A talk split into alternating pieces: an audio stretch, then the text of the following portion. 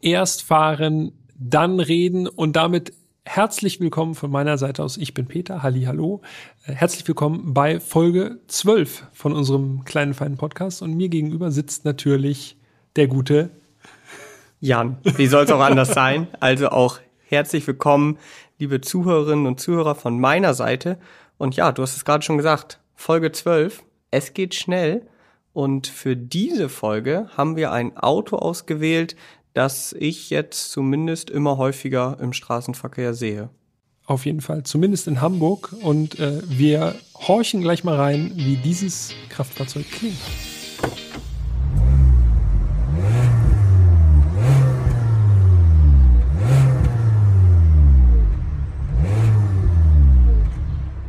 Ja, also ich sag mal so, klingt jetzt erstmal noch nicht so super sportlich. Ja, das stimmt. Das stimmt.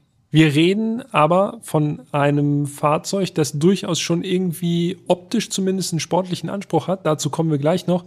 Wir reden heute über den Cupra Formentor.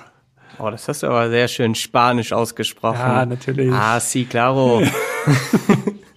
ja, also Cupra Formentor oder Formentor, wie Peter so schön sagt, das erste eigenständige Modell der Marke Cupra. Genau. Und wir erinnern uns, äh, Cupra ist ja sozusagen die Sportmarke von Seat, auch wenn Seat das nicht so gerne hört, aber es ist irgendwie ein Seat-Ableger. Und das Besondere am Formentor ist, dass es das erste komplett eigenständige Modell dieser Marke, dieser neu erschaffenen Marke Cupra war. Ich kann mich gut erinnern, 2019 war das nämlich. Da wurde der Formentor zumindest schon mal als Studie, aber eigentlich war das wenn man ehrlich ist, war das, 99,9 Prozent Serienauto schon. Und du warst damals auf der, auf der Präsentation, richtig? Genau. Wenn ich mich richtig erinnere, war das in Barcelona. Das war in so einem Workshop, in so einer, ja, in Garage, so einer Werkstatt, ne? in so einer Garage, Garage, von Cupra. Genau, ja. da stand er so mehr oder weniger so in so eine kleine Box äh, eingefärcht, der Wagen. ich erinnere mich, da habt ihr noch so ein kleines äh, Feature mit dem Video gemacht, wo irgendwie meinte, wir haben nur drei Minuten und dann ging so ja, genau. fertig. Und genau. dann hieß es jetzt nochmal in langsam. genau. Also schöne Grüße an, an Basti, den Kameramann von damals. War, eine, war eine Lust, ein lustiger Dreh auf jeden Fall. Und auch tatsächlich äh, ein krasses Auto, wenn man das, also das das erste Mal so zu sehen war schon beeindruckend, aber ich glaube, da kommen wir jetzt äh, gleich nochmal zu, wie das Auto aussieht und wirkt. Was wir noch gar nicht erwähnt haben, ist, es geht in dieser Folge zwar um den Cupra Formentor, aber wir haben es gerade eben schon im Sound ja so ein bisschen gehört. Es ist jetzt nicht der größte Motor an Bord gewesen, aber dafür waren zwei Motoren an Bord, nämlich wir reden über den Plug-in-Hybriden des Formentor. Genau. Äh, den gibt es in zwei Versionen. Wir haben die etwas schwächere Variante als Testwagen gehabt. Systemleistung 204 PS. Das nur schon mal vorab, bevor jetzt äh, schon anfangen zu schreiben an podcast.autobild.de und sich fragen, wie kann das denn sein? Was, habt, was für eine Version seid ihr denn da gefahren? Denn man muss schon sagen, Peter hat es ja auch gerade schon mal zumindest angedeutet, das Portfolio der Motoren ist tatsächlich inzwischen ganz schön groß beim Formentor. Ich habe letztens äh, einen Leasingartikel zu diesem Fahrzeug geschrieben und habe deshalb selber auf die Cupra-Seite geschaut und muss gestehen, ich war überrascht, wie krass das Motorenportfolio inzwischen gewachsen ist. Ja, also wir haben mal äh, geschaut, wir haben hier, ich habe mir extra so eine Liste geschrieben, weil das kann ich mir beim besten Willen kann ich mir das alles nicht merken. Die Liste ähm, habe ich übrigens auch. also ich zähle nur mal so ein bisschen auf. Es gibt den Formentor als 1.5 TSI 150 PS, als Handschalter und als DSG, als 2 Liter TSI mit 190 PS, optional mit Allrad, als 2 Liter TDI mit 150 PS, dann als Plug-in-Hybrid, so wie wir ihn hatten, als 1.4 E-Hybrid mit 204 PS oder als VZ mit 245 PS, als 2 Liter TSI und VZ, das ist die sportlichere Version des Formentor mit 245 PS. Da wurde er schon ganz kurz. Ja, kann ich, kann ich schon sagen hier. Und den 2 Liter TSI gibt es dann auch noch mit Allrad und 310 PS als VZ. Und dann gibt es auch noch den VZ5 mit 5 Zylinder. 2,5 Liter Turbo 15er von Audi, also quasi schon wirklich eine Art Ritterschlag für Cupra, muss man so sagen, denn sonst drückt Audi den Motor so gar nicht raus. Genau, und damit es nicht zu wild wird und der Formento dem RS3 Konkurrenz macht, und dem so richtig, RSQ3.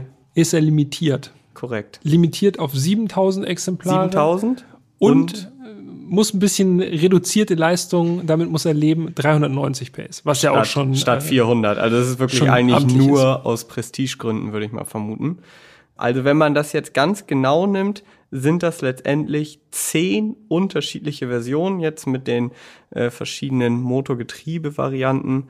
Und das ist, finde ich, schon, pff, das ist eine ganz schöne Ansage. Also zehn Versionen, finde Ja. ich schon heftig. Ja. Wir lassen diese zehn Versionen äh, jetzt einmal links liegen und äh, kommen zurück, würde ich sagen, zu unserem Testwagen. Ja. 204 PS Plug-in-Hybrid, wie gesagt. Und ich würde sagen, wir starten einfach mal in klassischer Manier mit dem Außendesign. Das machen wir sehr gern. Und ich glaube, da sind wir uns einig. Wir haben natürlich auch schon ganz kurz im Vorfeld über dieses Fahrzeug gesprochen. Es ist wirklich ein sehr stylisches, ein sehr ansprechendes Fahrzeug, wenn man das jetzt so im Straßenverkehr sieht. Also es ist Ja. ein SUV, ja, aber jetzt nicht sehr hochbeinig. Es wirkt sportlich. So ein bisschen werden manchmal Parallelen gezogen, so leicht, so Lamborghini Urus, also sehr, Ja. sehr scharfe Linien, gerade im Profil. Ich finde wirklich nach wie vor auch zwei Jahre nach Präsentation des fast eins zu eins übernommenen Prototypen wirklich ein sehr hübsches Auto. Ja, tatsächlich. Finde ich auch. Kann ich mich nur anschließen. Ich habe nochmal das, um das so ein bisschen mit Daten zu unterfüttern, 4,45 Meter lang. Also das ist ein bisschen länger als so ein Standard-Kompaktauto. Also der ist jetzt nicht, nicht gigantisch groß. Ein Meter, Wirkt aber recht bullig. ja, 1,84 Meter breit. Also da sieht man schon, also der stemmt sich schon ganz schön in die Straße. 1,51 hoch. Also auch relativ flach. Für ein SUV auf jeden Fall. Für ein SUV im Grunde könnte man sagen, eigentlich wie ein Kompakter, auch so von der Anmutung ein stämmiger, bulliger Kompakter, der aber ein bisschen höher liegt. Also ja. ein bisschen mehr Bodenfreiheit. Es gibt auch Plastikplanken um die Radläufe rum. Also das sind so die typischen SUV-Merkmale. Ansonsten, wenn man ihn tiefer legen würde und diese Beplankung wegnehmen würde, würde er auch als Kompakter durchgehen so. Ich denke auch, ja, definitiv. Unser Testwagen war schwarz, Midnight Schwarz Metallic, habe ich mal nachgeschaut. Und mein Highlight optisch an diesem Fahrzeug, die Felgen. Wir Ja. hatten 19 Zoll Felgen und zwar im Aero-Design, also mit so Einsätzen. Die waren wiederum dann Kupferfarben und die Felgen erinnern mich so ein bisschen an die Aero-Felgen vom ganz naheliegend Lamborghini Veneno. Ja, stimmt. Wo du es sagst, ja, also es ist im Grunde, da sind so Einsätze in den Felgen. drin, Genau. Ne? Also das sind so wirklich, das merkt man auch, wenn man dagegen klopft, das sind so Plastikteile, die sind irgendwie, ich weiß nicht, verschraubt oder was, also die sitzen auf jeden Fall fest drin und die geben eben so einen schönen Aero-Ring, dass äh, vielleicht doch noch mal 20 Meter mehr elektrische Reichweite rauskommen am Ende. Und wenn du jetzt sagst Plastikteile, das klingt so ein bisschen abwertend, aber die sehen schon hochwertig aus. Also ich finde nicht, dass sie jetzt irgendwie günstig wirken oder so. Also das sieht wirklich, mir gefällt es sehr gut und es sieht überhaupt nicht billig aus. Ja, geht mir genauso. Das waren die Hingucker einfach bei dem Auto. Ja. Ansonsten, ja, wie sollte man dieses Auto jetzt äußerlich beschreiben? Äh, jemandem, der dieses Auto noch nie gesehen hat. Vielleicht ist der äh, Seat Leon Begriff oder der Seat Tarraco, also Ja. kompakter oder kompakt SUV äh, aus dem Hause Seat. Da irgendwo dazwischen, so vom Design, siedelt sich auch der Formentor an. Ziemlich bullig, hatten wir schon gesagt. Ziemlich aggressive, steilstehende Front. Eine ziemlich flache Haube mit Power Domes. Also er sieht So wirklich Linien, ja. sehr sportlich aus.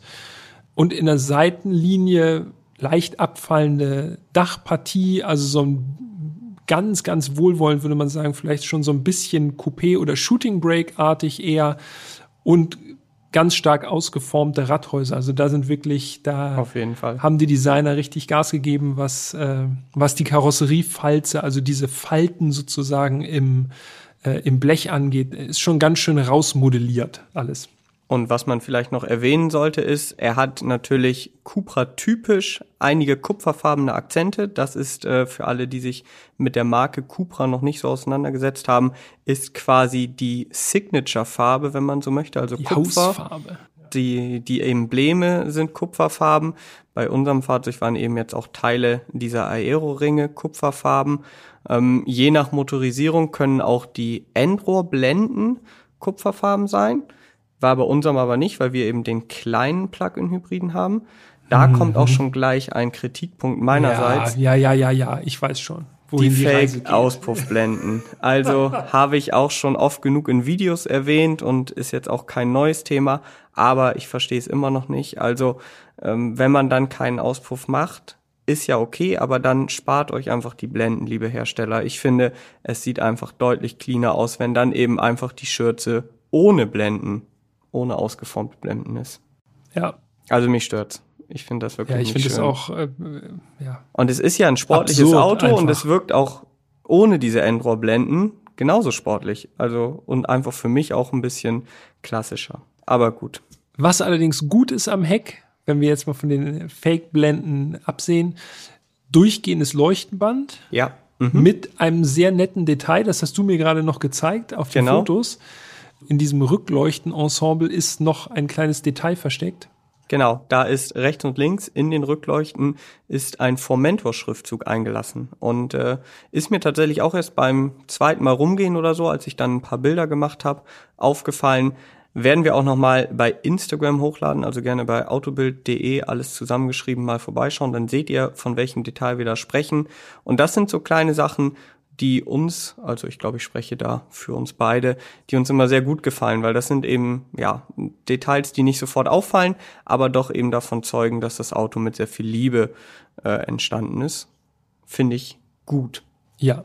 Ja. Eine ja. Sache noch zum Rücklicht. Das ist durchgängig, hat Peter ja schon gesagt. Also es ist quasi in der Mitte verbunden und dann geht es in die Rücklichter über. Aber jetzt kommt wieder der, äh, der Detailverliebte, der da noch eine Verbesserung sehen würde. Und zwar ist das dritte Bremslicht nicht durchgängig. Das ist, hat wahrscheinlich irgendwelche Gründe von der Zulassung her. Aber jetzt muss man sich das vorstellen. Also die Rückleuchte ist an, alles ist beleuchtet und jetzt bremst man und dann geht nur ein Teil in der Mitte dieses Dings, dieses Rücklichts an als Bremslicht. Und ich finde, es sieht einfach komisch aus. Ja, das stimmt. Das hat der Aber Leon übrigens spart man- auch. Genau, ist uns äh, letztens noch aufgefallen, als wir, als wir unterwegs waren. Ne? Genau. Wenn man ganz böse ist, kann man sagen, das sieht so aus, als wäre die Bremsleuchte irgendwie kaputt. Genau, ja. Dass du einfach so zwei Aussparungen dann drin hast. Ja, spart aber wahrscheinlich das dritte Bremslicht einfach, das dann nicht irgendwo noch äh, in der Heckscheibe Ja, irgendwo platziert werden muss oder im Spoiler hören. Ich sage ja auch, das ist jetzt wirklich wieder ganz, ganz genau genommen. Aber ja, sind halt so Sachen, die einem dann doch auffallen. Ich bin ja kein SUV-Fan jetzt, also, also gar nicht. Kein SUV-Fan. Das hast du schön umschrieben. Aber das ist durchaus ein SUV, womit selbst ich mich gut anfreunden kann, auch optisch. Das ist nicht zu dick aufgetragen, das sieht irgendwie noch sportlich aus. Als wir die Übergabe gemacht haben, also als ich dir das Auto vorbeigebracht habe, da hat sich eine Nachbarin von dir auch gleich als Fan geoutet. Die Genau. stürmte nämlich Ja, ja. gleich aus dem Haus raus und hat uns entgegengerufen, das ist aber ein schönes Auto. Genau, sie sagte noch, ich habe das jetzt hier schon äh, mehrfach gesehen, das gefällt mir richtig gut. Ja, also das zeigt, dass dieses Auto auf jeden Fall scheinbar auch äh, bei vielen Leuten gut ankommt. Ich hätte ja übrigens gedacht, dass Cupra uns den Wagen in einer der beiden Mattlackierungen hinstellt. Das dachte ich Wäre auch. ich jetzt von ausgegangen. ja. Es gibt den in, äh, habe ich auch nachgeschaut, Magnetic Grau, Grau, Grau, Matt Grau. und Petrol Blau Matt. Also eben ein Matt Grau oder ein Matt Blau. Kostet 2200 Euro Aufpreis, so eine Mattlackierung. Ja, wir hatten eigentlich, muss man sagen, es war schon eine vernünftige Farbe, ne? Also Mhm. so äh, relativ unauffällig schwarz. Da äh, fiel man jetzt bis auf die Felgen jetzt eigentlich gar nicht so stark auf im Genau. Die Felgen waren halt so Verkehr. der Hingucker. Wenn man die jetzt nicht genommen hätte, wäre das Auto wahrscheinlich wirklich so relativ unauffällig im Verkehr durchgegangen. Jo. Außen sind wir rum. Außendämpfer rum. Ich würde sagen, Innenraum steht an, ne? da gab es für mich tatsächlich eine Überraschung, als ich eingestiegen bin. Und zwar ging es gleich los mit der Sitzposition. Ich hätte gedacht, SUV, man sitzt viel höher, aber man sitzt, wie ich finde, angenehm tief. Also man sitzt jetzt nicht so tief wie in einem Sportwagen, ganz klar, aber man fühlt sich, so ging es mir zumindest, wie in einem kompakten, bis man ja. dann auf die Haube schaut. Die baut natürlich relativ hoch. Da merkt man dann, okay, vielleicht doch kein ganz normaler Kompakter, aber man sitzt nicht so auf dem Auto, wie das häufig in SUVs oder auch in Kleinwagen ist. Äh, mir persönlich hat diese Sitzposition sehr, sehr gut gefallen. Der Sitz ist einfach tief montiert im Auto.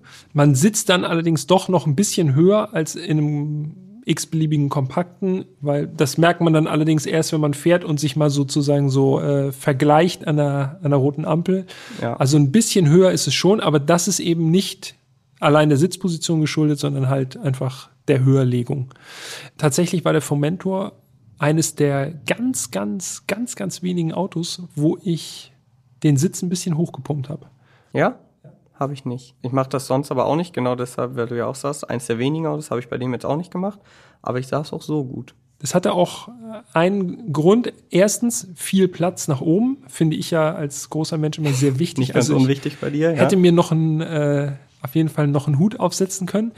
Ich fand ihn nach vorne vor allem relativ unübersichtlich. Also da abzuschätzen, weil der eben so eine bullige Motorhaube mhm. hat. Also ist im Grunde sonst eher so bei Sportwagen so ich konnte nicht genau abschätzen, wo hört das Auto eigentlich vorne auf. Hat er ja eine Kamera. Hat er auch, aber äh, trotzdem ist es ja gut zu wissen, äh, was man machen muss, wenn die Kamera nicht an ist oder ausfällt. Das stimmt.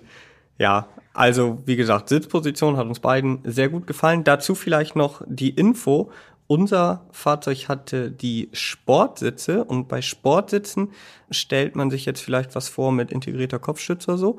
Das ist bei Cupra oder zumindest beim Formentor aber nicht so, denn die Sportsitze sind mehr oder weniger normal ausgeformte Sitze mit einstellbaren Kopfstützen und Cupra hat dann in den VZ-Modellen serienmäßig, sie nennen es Schalensitze, da wäre ich jetzt ein bisschen vorsichtig, das wirklich Schalensitze zu nennen. Also das wären für mich eigentlich eher die Sportsitze und die haben dann eben integrierte Kopfstützen. Unser Fahrzeug hatte die Sportsitze, die eigentlich eher normale Sitze sind. Wichtig beim Formentor ist für den Innenraum zu erwähnen, dass wir haben ja schon so ein bisschen drüber gesprochen, dass diese Cockpit-Gestaltung, finde ich, sehr, sehr gelungen ist. Äh, es gibt nämlich ein Ambiente-Licht und das zieht sich oh ja. von der einen Tür zur anderen Tür und geht sozusagen ja, zwischen Armaturenbrett und Windschutzscheibe ist das so ein Bogen von Tür zu Tür. Und das gibt, finde ich jedenfalls, ein richtig gutes Raumgefühl. Also man sitzt wirklich so, so ein bisschen so Cockpit-mäßig wirklich eingebaut da drin, fühlt sich gut an und dieses ambiente Licht hat auch noch den Vorteil, dass es nicht nur einfach eine schöne Lichtstimmung da reinsetzt in den Formentor, sondern zum Beispiel der äh, Totwinkelwarner, der ist in dieses Ambiente-Licht integriert. Das heißt genau. also beim Fahren, wozu wir gleich auch noch kommen, und wenn man dann blinkt und es ist ein Auto im toten Winkel, dann gibt es an dieser Stelle quasi nicht im Außenspiegel äh, irgendwie äh, ein Blinken oder so, sondern das Ambiente-Licht verfärbt sich orange. Das ist tatsächlich, finde ich, nicht, sieht nicht nur cool aus, sondern es ist eben auch wirklich dieses war wirklich ein Sicherheitsaspekt, also weil Absolut. es einfach viel auffälliger nochmal ist. Definitiv. Also ich muss auch sagen, habe selten ein Auto gesehen, wo das Ambientelicht so gut integriert ist und dann eben mhm. dieser Funktion, die Peter schon ansprach, mit dem toten Winkel. Funktioniert übrigens auch, ich weiß nicht, ob du das hattest, wenn du jetzt an der Straße parkst und es kommt ein Fahrrad oder ein Fahrzeug von hinten und du möchtest die Tür öffnen. Dann blinkt dieses Licht auch, um dir quasi zu signalisieren, pass auf, schmeiß die Tür jetzt nicht einfach sorglos auf, sollte man sowieso nicht machen. Da kommt noch ein Fahrzeug. Okay, nee, das hatte ich nicht den Fall. Ja, genau. Okay. Also das ist wirklich ein Sicherheitsfeature und es sieht auch noch gut aus. Also doppelt gut. Ja. Der Rest vom Cockpit, den finde ich auch ziemlich gelungen. Sieht schick aus, sehr modern, obwohl es ja ein äh, ja, VW-Konzernfahrzeug ist gibt es da jetzt nicht ganz so viele Gleichteile. Also die Lenkstockhebel sind mir aufgefallen, das ist schon mhm. eher so Golf 7 Style. Ja. Aber ansonsten hat Cupra wirklich einen super Job gemacht, wie ich finde, was das Design angeht, dass man fühlt irgendwie so raus oder man äh, kann da so raussehen, dass sie sich echt Gedanken gemacht haben, wie kann man dieses Auto was ja eben auch auf einer Golf-Plattform steht, doch dann ein bisschen eigenständiger designen. Und ich finde, das ist sehr gut gelungen. Es gibt digitale Instrumente. Es gibt einen Zentralmonitor, der so äh, stehend oben äh, auf dem Armaturenbrett verbaut ist. Der ist richtig groß übrigens, 12 Zoll. Ja. Also das ist, wenn man einsteigt, so ging es mir zumindest, dachte ich, pff, das ist echt ein ganz schön, ganz schön amtlicher Bildschirm hier. Ja. Man Ähm. hat auch das Gefühl, wenn man dann CarPlay verbindet beispielsweise, dass es alles richtig groß angezeigt wird. Also ist schon, ja, wie gesagt, hätte ich jetzt nicht mit gerechnet, dass es so groß ist. Es wirkt wirklich sehr amtlich. Ja. Und da haben auch da wieder auf Details tatsächlich Wert gelegt. Also trotz des großen Monitors, man hat es ja manchmal, wenn man dann Apple CarPlay verbindet, dass dann da so Balken am Rand sind, Nee, die sozusagen den Bildschirm, äh, ja, da denkt man sich eigentlich, ja, warum nutzt ihr denn nicht den ganzen Bildschirm dafür? Mhm. Äh, das hatte der Formentor nicht. Also wirklich Darstellung auf dem gesamten Bildschirm, richtig cool gemacht. Knöpfe sucht man fast vergeblich. Also Klimabedienung ist wie im Golf auch, das ist so, so Touch-Slide-Funktion. Ja, da muss ich Ja, jetzt sagen, also Das geht, aber so richtig, richtig gut dosieren lässt es sich auch nicht. Da würde ich dir widersprechen. Also ich finde, ich muss da auch tatsächlich meine eigene Meinung revidieren. Ich war damals bei der Präsentation vom Golf 8, der statischen Präsentation, und der hat es ja nun eben auch, Temperatureinstellung, Lautstärkeeinstellung, einfach nur über diese Slideflächen, wo man so mit dem Finger entlang fährt. Das funktioniert alles ganz okay im Stand, aber, und da wird es wirklich problematisch, während der Fahrt ist das wirklich kaum zu dosieren. Also, wenn man jetzt sagt, man möchte von 20 auf 21 Grad, da ist so schwupp 26, oh nee, 18, 23. Also das wirklich so smooth hinzukriegen, das erfordert schon viel Übung und es nimmt einem auch so ein bisschen die Konzentration. Das gleiche auch bei der Lautstärke. Da kann man dann wiederum sagen, okay, das funktioniert ja immerhin über ganz normale Lenkradtasten. Die Ja. sind noch klassisch beim Formentor. Das ist also cool. Aber diese Touchflächen, wie gesagt, da jetzt auch hier offiziell revidiere ich hier meine Ruder Meinung. zurück. Ja, das ist wirklich kein gutes Feature. Beim Formentor sogar übrigens das Panoramadach wird auch über so eine Touchfläche, wo man so mit dem Finger entlang slidet, geöffnet. Das ist okay, aber ich denke mir so, warum denn nicht einfach ein Schalter oder ein Knopf? Ja. Also fand Ja. ich, das fand ich wirklich nicht cool. Und ich glaube, wenn man das Auto besitzt, natürlich gewöhnt man sich eher dran, aber ich glaube, so dass man sagt, das ist besser als Knöpfe, kann ich mir nur schwer vorstellen. Ja, das kann ich mir auch nicht vorstellen. Ist, ja, es ist einfach eine Eingewöhnung, äh, die da erforderlich ist, wahrscheinlich. Aber es fehlt auch einfach, wenn man es dann wirklich, so wie du sagst, während der Fahrt macht, fehlt einfach ein bisschen haptisches Feedback einfach. Das ist halt einfach nur, als würdest du über eine Glasfläche wischen. Genau. Du musst halt keinerlei zusätzlich noch hingucken, wo bin ich jetzt überhaupt? Habe ich jetzt drei Grad wärmer gemacht, zwei Grad, acht? Man weiß es halt nicht. Und wenn man einen, einen Knopf hat oder eine Taste, kriegt man eben halt schon ein Feedback. Deshalb, das war wirklich nicht so gut. Was allerdings gut war, da bist du fast schon ein bisschen schnell für meinen Geschmack drüber hinweggegangen, Virtual Cockpit, äh, also die digitalen Instrumente. Hast du gezählt, wie viele Anzeigen das gab? Habe ich gemacht. Ja, Fünf. fünf verschiedene. Also das finde ich schon richtig krass, dass man fünf verschiedene, also komplett unterschiedliche Anzeigenstile vom Virtual Cockpit hat. Das ist auch schon richtig gut. Hört ihr zu, BMW? Hört ihr zu? Ja, genau. Ja, beispielsweise. Also muss man ja wirklich mal so ehrlich sagen.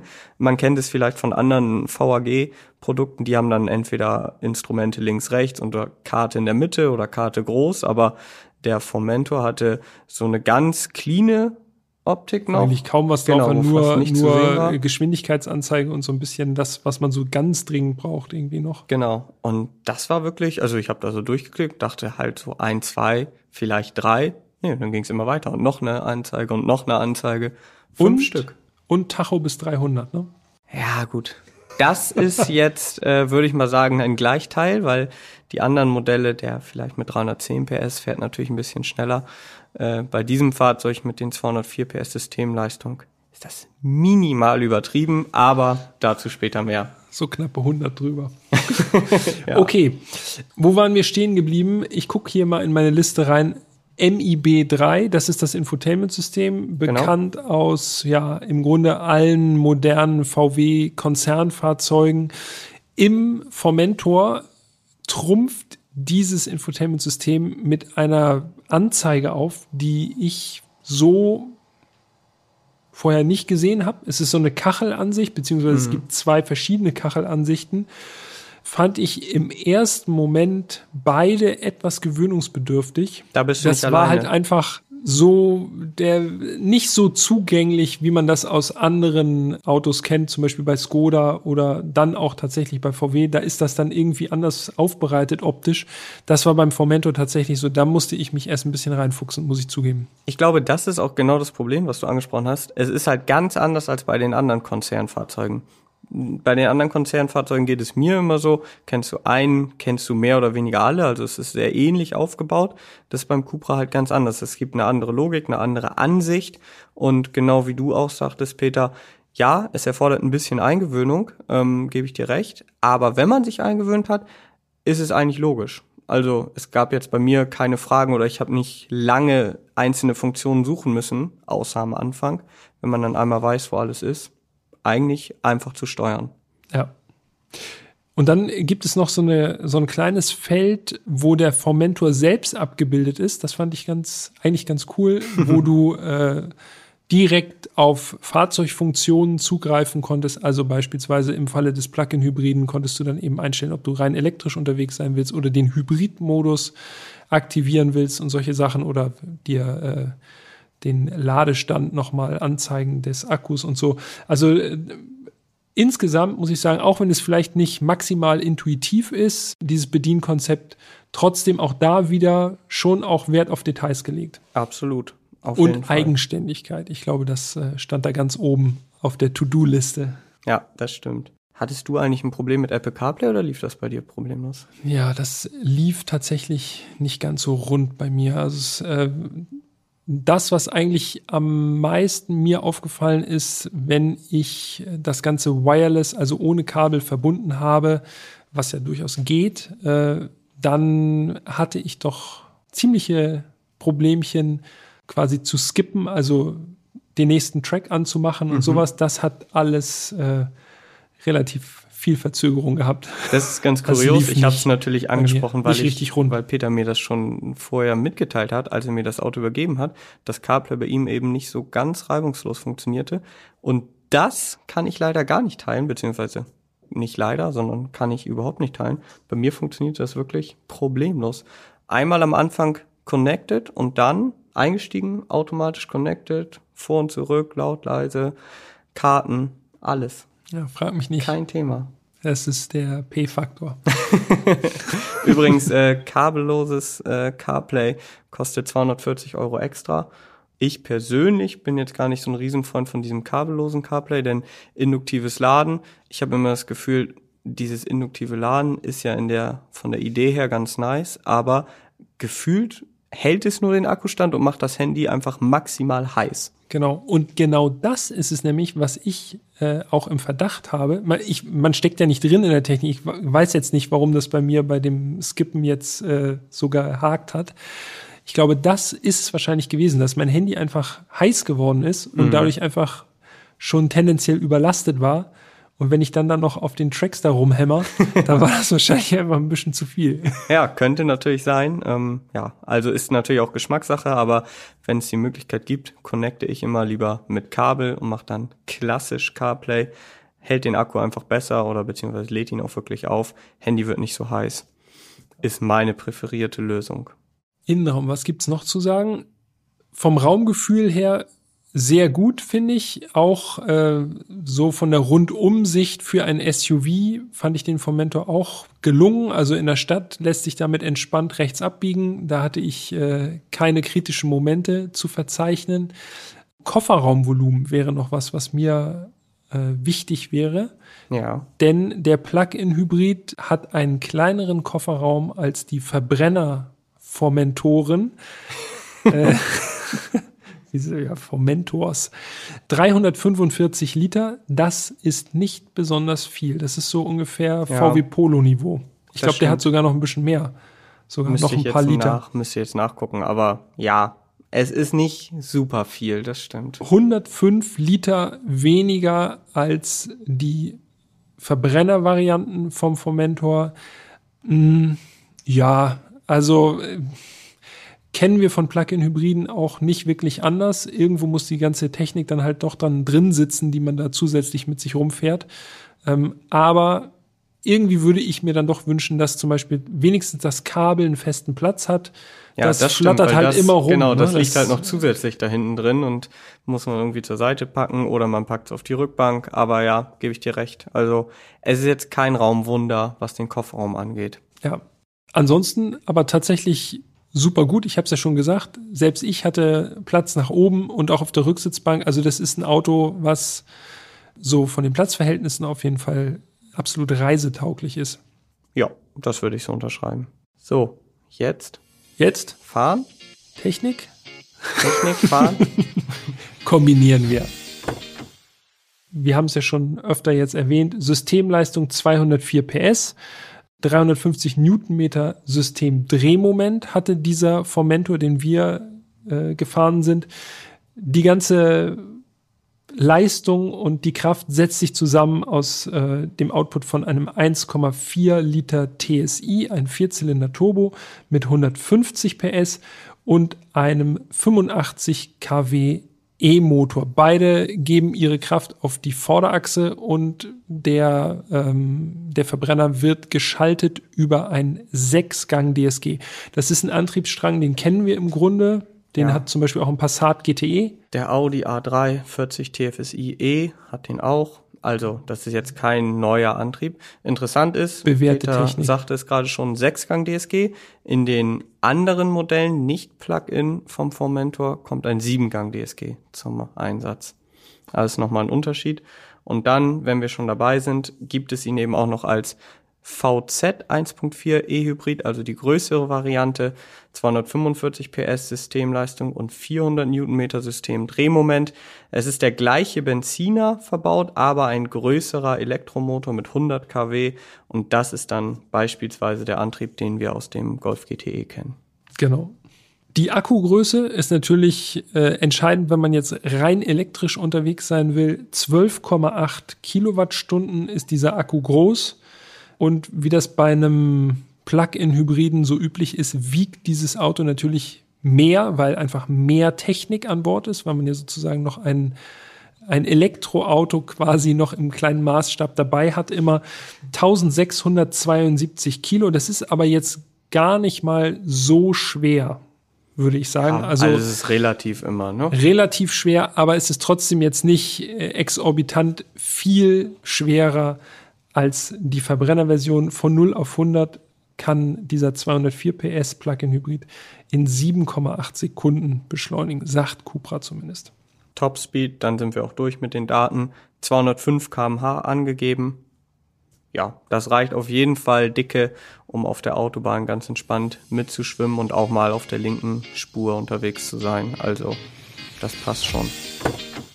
Damit kommen wir dann zum Fahren und da stoße ich jetzt gleich mal vor, Na, denn du bist das Auto ja vor mir gefahren und als du mir das dann übergeben hast, das kann jetzt auch rein einfach nur eine Unterstellung sein. jetzt sagt er gleich, da war eine Macke drin oder was? Ja, genau. Komplett kaputt, das Auto. Nein, alles super heile. äh, aber ich hatte so ein bisschen das Gefühl, dass du, ich will nicht sagen enttäuscht warst, aber ja, du wirktest irgendwie nicht so euphorisch wie bei anderen Fahrzeugen. Stimmt das oder war das nur meine Wahrnehmung? Ja, ja, stimmt schon ein bisschen, würde ich sagen. Ähm, aber ich muss das auch ein bisschen relativieren. Ich habe noch mal längere Zeit darüber nachgedacht. Äh, der Einsatzzweck dieses Autos ist einfach ein anderer, äh, als ich mir das am Anfang vorgestellt hatte. Ich habe so ein, hab mich so ein bisschen von der Optik tatsächlich leiten lassen. Ne? Also der, wir haben es ja schon Cupra gesagt. ist ein Auto mit Genau. Emotion. Genau, ich, ich bin halt davon ausgegangen, der fährt sich äh, etwas schärfer, äh, ungefähr so, wie er aussieht. Das tat er nicht. Nicht falsch verstehen, aber es ist ein sehr vernünftiger Antriebsstrang gewesen, fand ich. Also wirklich, ich würde schon sagen, ein braves Auto, wirklich in einer aufregenden Hülle, kann man sagen. Ja, ich glaube, das trifft es ganz gut und ich habe danach natürlich auch noch mal lange drüber nachgedacht. Es ist wirklich, glaube ich, entscheidend, wie man oder mit welcher Erwartungshaltung man an dieses Auto herantritt. Ja. Wenn man jetzt wirklich denkt, oh, das ist ein Cupra, der sieht super sportlich aus mit diesen Aerofelgen und Cupra ist die sportliche Marke, das muss ja eine richtige Rakete sein, dann könnte man tatsächlich bei dieser Motorisierung ein bisschen enttäuscht sein, man darf es äh, eben nicht zu hoch hängen, dieses Cupra-Logo. Man muss dann eben, oder man muss halt sagen, man nimmt dann den 310 PS VZ oder sogar den VZ5 mit 5 Zylinder. Da wird das sicherlich zutreffen. Das ja. Auto ist sicherlich sehr sportlich, auch ordentlich schnell. In 5-Zylinder-Form hat es mit Sicherheit auch einen geilen Sound. Habe ich jetzt noch nicht gehört, aber wenn er so ähnlich klingt wie ein RS3, dann ist das schon sehr, sehr cool. Ja, das muss man natürlich, das ist dann auch so ein bisschen der Nachteil in Anführungszeichen, wenn man dieses Auto mit so vielen Motoren oder Motorisierungen anbietet. Ja, dann erwarten Leute vielleicht, dass das eine richtige Rakete ist. Dabei ist es eigentlich ein sehr vernünftiges, sehr alltagstaugliches Auto mit ja. einem vernünftigen Verbrauch, was ordentlich schnell ist, aber halt nicht super emotional. Was wahrscheinlich für ganz, ganz viele Leute einfach die perfekte Kombination ist, muss man ja auch sagen, weil äh, klar, man möchte vielleicht ein Auto haben, was jetzt ein bisschen, äh, ein bisschen mehr hermacht optisch, aber nicht jeder hat ja Bock auf ein sportliches Fahrwerk, wo man echt durchgerüttelt wird, äh, wenn man über Kopfsteinpflaster fährt, weil das hat der Formentor nicht. Also nicht so wie der BMW 128 Ti. Das kann man sagen, ja. aus, aus Folge 8, falls ihr die nicht gehört habt, solltet ihr da noch mal Hört noch mal rein. Noch mal rein. Der war das Gegenteil.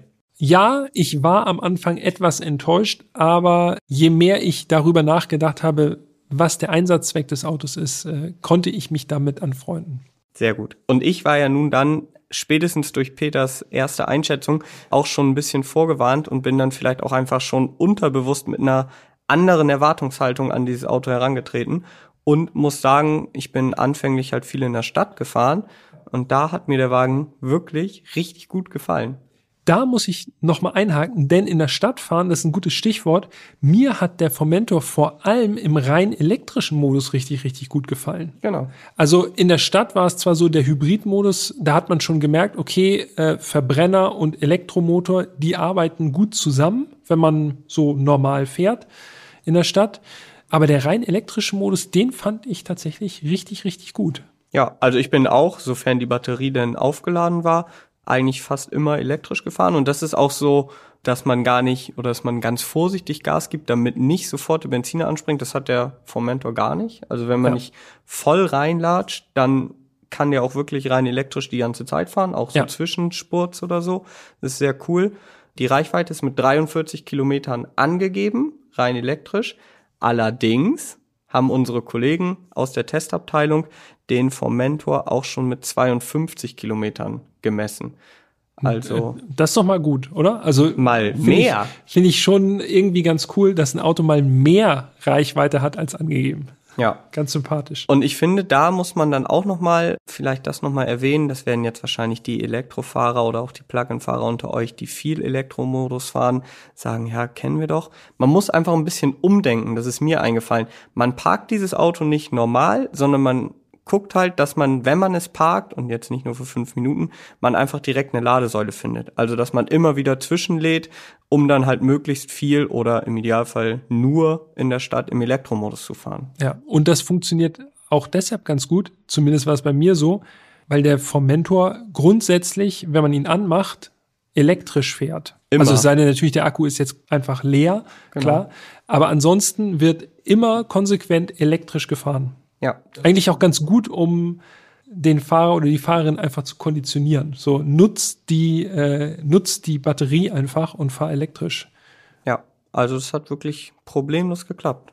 War und, cool. Und zum Pendeln, auch ganz interessant fand ich, bis Tacho 140 kmh fährt er rein elektrisch und ich finde, das ist auch, muss man sagen, auch einfach komplett vollständig nutzbares Fahrzeug. Also selbst wenn man mal eine Autobahnetappe hat auf seinem äh, Weg zur Arbeit, dann geht auch das klar.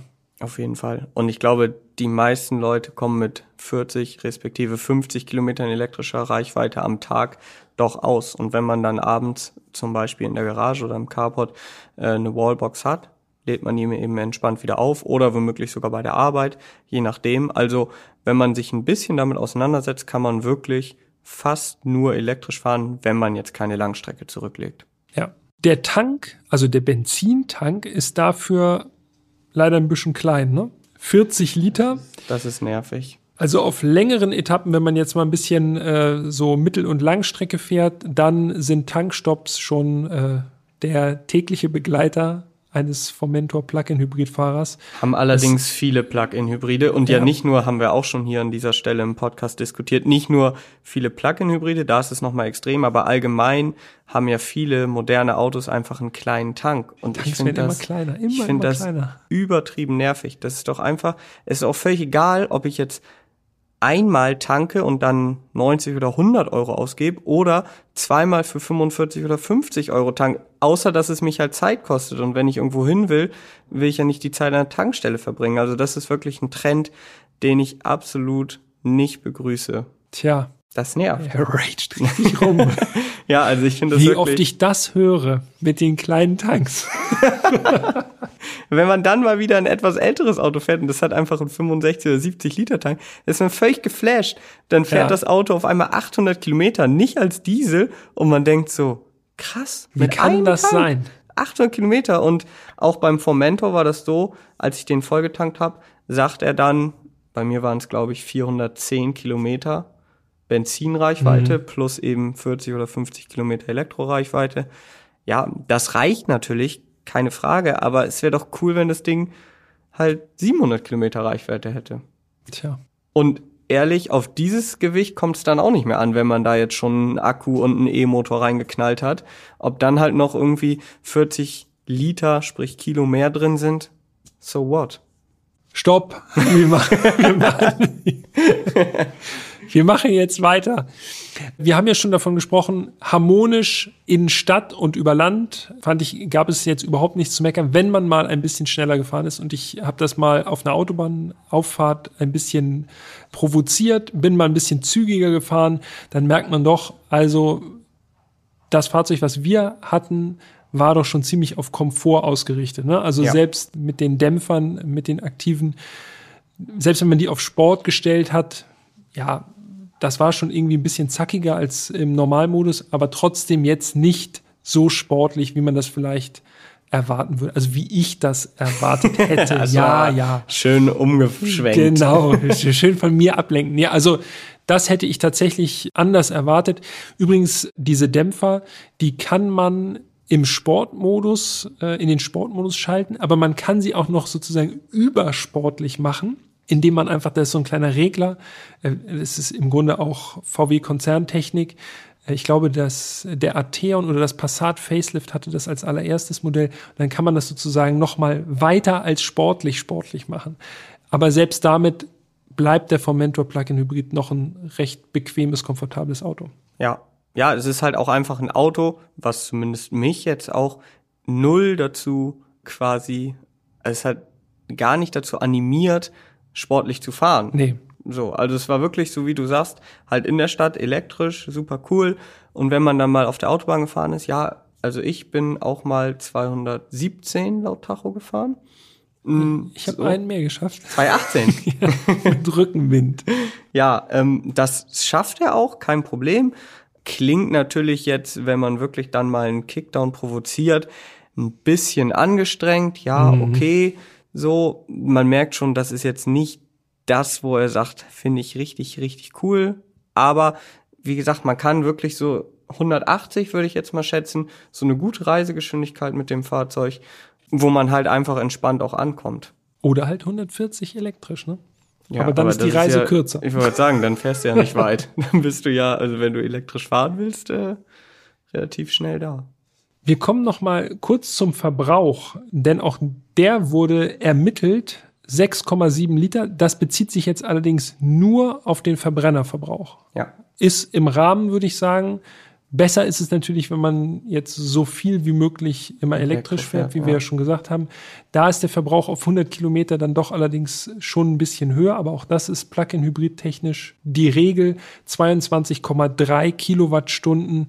Ähm, wer so ein bisschen im Elektro-Game drin ist, äh, der weiß, äh, also wenn man jetzt zum Beispiel den Kona Electric, unseren, unseren Dauertester mal quasi als Referenzfahrzeug nimmt, da kommt man, ohne sich jetzt übermäßig zurückzuhalten, kommt man da auf jeden Fall auf 14, 15 Kilowattstunden auf 100 Kilometer. Ja. Also das ist einfach nicht ganz so effizient.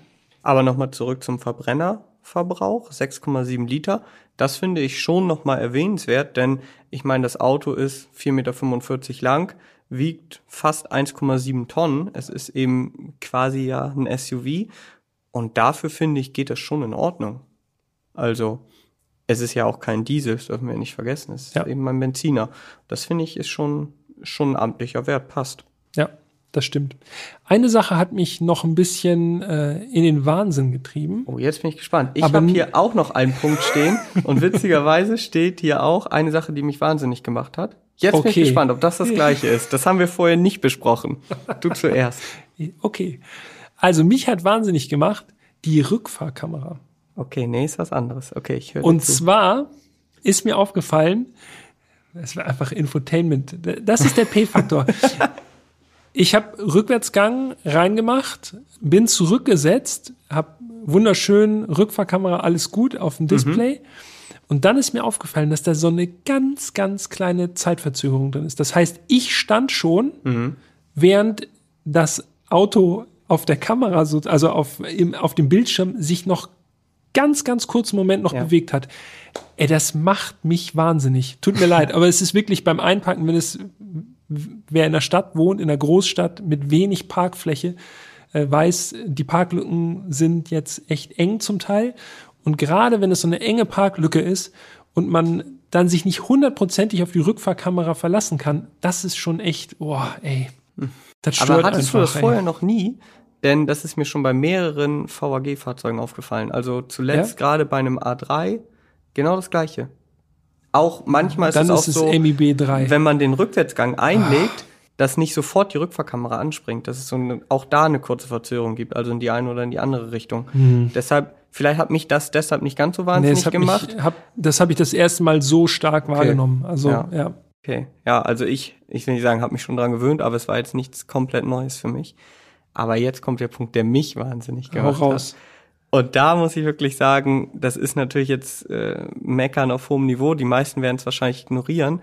Aber ich finde sowas einfach, ich mag das nicht. Ich habe andauernd irgendwelche Eco-Tipps vom Formentor im Display ja. gehabt. Ey, dann hieß es Fuß vom Gas. so, okay, ja. Schiebedach schließen, wenn die Klima an ist. Ja, kann man ja auch noch sagen, okay, macht vielleicht auch so effizienztechnisch nicht unbedingt Sinn, aber okay. Dann mache ich das Schiebedach, äh, mache ich die Klimaanlage aus. Was kommt dann? Dann heißt es, Schiebedach offen, bitte schließen wegen Windwiderstand oder Luftwiderstand. Also immer wieder kamen neue Tipps. Ich möchte entscheiden, ob ich das Schiebedach aufmache, die Klimaanlage anmache, wann ich den Fuß vom Gas nehme. Braucht mir nicht das Auto alle zwei Sekunden sagen, jetzt mach mal das, jetzt mach mal das, bitte jetzt das. Das finde ich super nervig. Im manuellen Modus, wenn man manuell schaltet beim Sechsgang DSG, mhm. war es sogar so, das fällt mir jetzt gerade ein, wo du sagst, da war es sogar so, man ist im manuellen Modus und dann stand drin, wechseln Sie in den Automatikmodus. Das ist jetzt äh, unnötig, dass sie manuell fahren quasi. Ja. Was soll das? Ich will entscheiden, also kann ich vielleicht noch selber entscheiden, wann ich mein Schiebedach aufmache oder wann ich vom Gas gehe. Also das ist, äh, ja. Das war was, was mich in den Wahnsinn getrieben hat. Wie gesagt, 99 Prozent der Leute werden es wahrscheinlich einfach ignorieren, aber das, äh, ich mag das nicht, wenn man versucht, mich zu bevormunden. ja, hast du noch was? Nee, Sonst war ich, äh, ich quasi, nicht. sonst war ich sehr zufrieden, womit wir dann eigentlich auch schon mehr oder weniger zu, zu unserem Fazit kommen können und das vielleicht auch nochmal ganz interessant. Mich hat dieses Auto wirklich positiv überrascht. Also jetzt mal den sportlichen Aspekt ein bisschen außen vor. Da muss man dann, finde ich, schon relativ logischerweise einfach zu einem größeren Motor greifen, wenn man dann wirklich sportlich fahren möchte. Aber eben die Optik, das Raumgefühl, der Elektromodus, das waren so die drei Punkte, wo ich sage, wirklich ein richtig, richtig gutes Auto. Und jetzt komme ich nochmal um die Ecke. Was wir nämlich noch gar nicht angesprochen haben, ist ja der Preis. Richtig. Und der ist für dieses Gesamtpaket, finde ich jedenfalls richtig gut. Absolut. Also der Formentor 1.4 E-Hybrid als 204 PS Plug-in kostet 39.890 Euro. Und das mhm. ist vor Abzug der aktuell geltenden Prämien. Da geht ja noch einiges runter. Also 7000 kann man eigentlich so grob gesagt nochmal runterrechnen. Genau. Und jetzt komme ich ja noch mal um die Ecke, denn ich bin ja der Meinung, dass wahrscheinlich ein Großteil der Leute dieses Auto nicht bar kauft, sondern eben aufgrund der aktuellen oder aktuell auch sehr günstigen Leasingangebote eben zum Leasing greift. Und da muss man wirklich sagen, also für Gewerbekunden habe ich den Wagen jetzt schon mehrfach für 99 Euro netto gesehen. Mhm. Wie gesagt, 4.500 Euro Anzahlung muss man dann eben leisten, kriegt man ja aber bei korrekter und fristgerechter Beantragung vom Staat als Umweltprämie erstattet. Und auch für Privatkunden gibt es dieses Fahrzeug immer wieder für 150, 180 Euro brutto. Und da muss man wirklich sagen, also das wäre für mich, wenn ich jetzt auf der Suche wäre aktuell nach einem Fahrzeug, das ein bisschen Platz, Platz hat, was sportlich aussieht, ist das wirklich ein Top-Angebot. Ja, dreimal darfst du raten, warum wir den so oft sehen. Und ich glaube, oder das prophezei ich jetzt hier an dieser Stelle, das wird in den kommenden Monaten noch viel mehr werden. Vor allem in der Plug-in-Hybrid-Version. Genau, also fast nur auch, ja. in der Plug-in-Hybrid-Version. Ja. Bin ich mal ziemlich sicher. Weil, wie gesagt, also das ist ja einfach vom rein Kosten-Nutzen-Faktor her ein richtig, richtig geiles Angebot. Ja, gutes Gesamtpaket, würde ich sagen. Äh, mit den Erwartungen, da muss man sich äh, im Klaren sein, dass das jetzt nicht maximal sportlich ausgelegt ist, muss ich mir hinter die Ohren schreiben. äh, aber äh, ich muss auch sagen, ja, hat mir gut gefallen, der Formentor als Plug-in-Hybrid. Ja, auf jeden Fall. Da sind wir uns einig. Ja, und jetzt äh, seid ihr am Drücker. Denn genau. wir wollen natürlich auch eure Meinung wissen. Wie gefällt euch der Cupra Formentor rein optisch? Vielleicht habt ihr sogar einen, vielleicht habt ihr einen geleast, so wie Jan das gerade äh, schon äh, gesagt hat. Vielleicht wartet ihr gerade auf euren und Schreibt konntet jetzt diese Wartezeit verkürzen. genau.